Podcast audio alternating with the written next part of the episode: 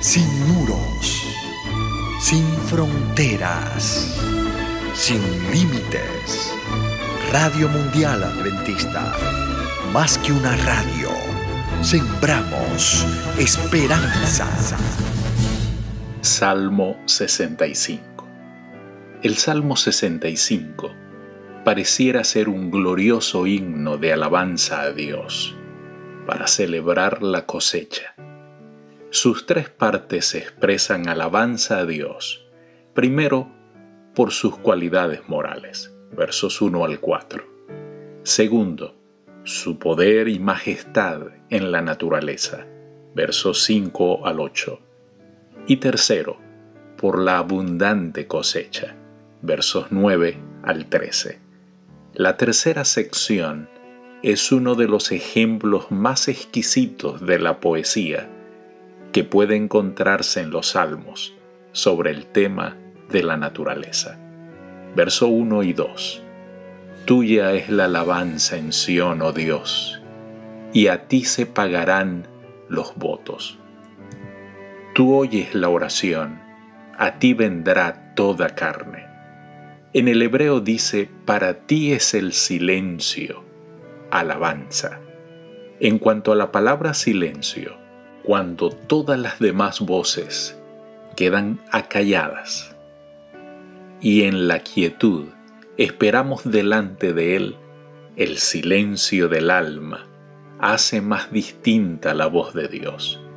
Tú oyes, dice el salmista, característica de Dios que se destaca con frecuencia en los salmos. Toda carne. La fe del salmista se extiende más allá de Israel, abarca a las gentes de todas las razas y de todo el mundo. Ante Dios nos presentamos con la absoluta certeza de que Él nos oye. Versos 5 y 7.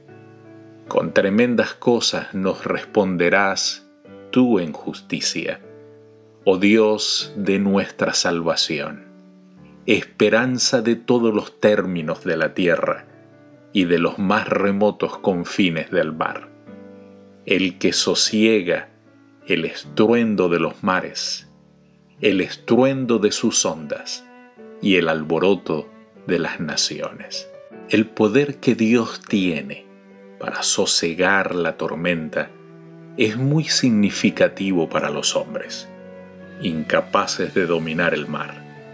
Los autores del Antiguo Testamento se refieren con frecuencia a esta manifestación del poder de Dios.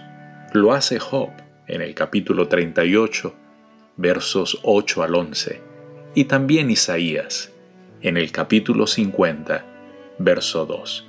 ¿Y qué decir cuando Jesús estuvo con sus discípulos? Mateo capítulo 8, versos 23 al 27.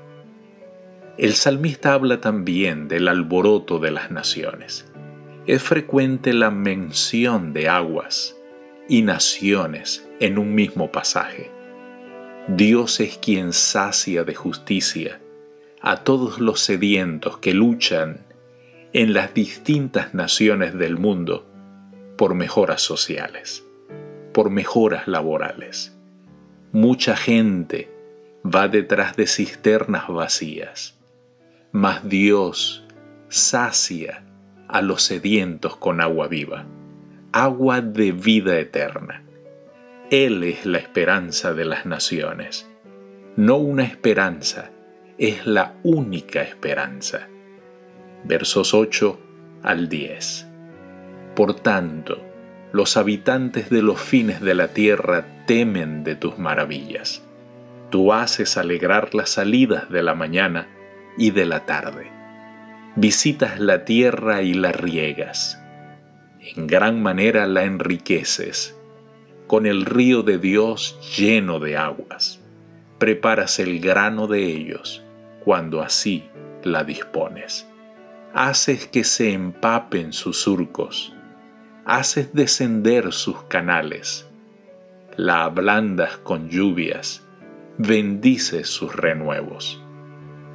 La reverencia es propia de los que ven en la naturaleza la gloria de Dios. El poeta bíblico aludía a los espléndidos panoramas de la salida y la puesta de sol. Bienaventurada la persona que se deleita en la naturaleza y así se acerca al Dios que la creó y la sostiene. Al Dios que visita la tierra, como dice el salmista. Se adora a Dios como el dador de una cosecha abundante. En los hermosos versículos de esta sección del Salmo, desde el 9 hasta el 13, el salmista adora a Dios por su generosa dádiva de la cosecha. Muestra las diversas etapas de los procesos naturales hasta llegar a su gloriosa culminación. No se canta a la naturaleza como un fin en sí, sino porque ella señala a Dios. Dios prepara la tierra para la cosecha y después da la cosecha. Esta depende de la preparación del terreno y de la lluvia, y ambas a su vez dependen de Dios. El Señor sigue el orden natural que ha establecido y obra mediante las leyes físicas. La idea del hebreo es que la lluvia cae sobre los terrones, entre los surcos, y allana o nivela la tierra.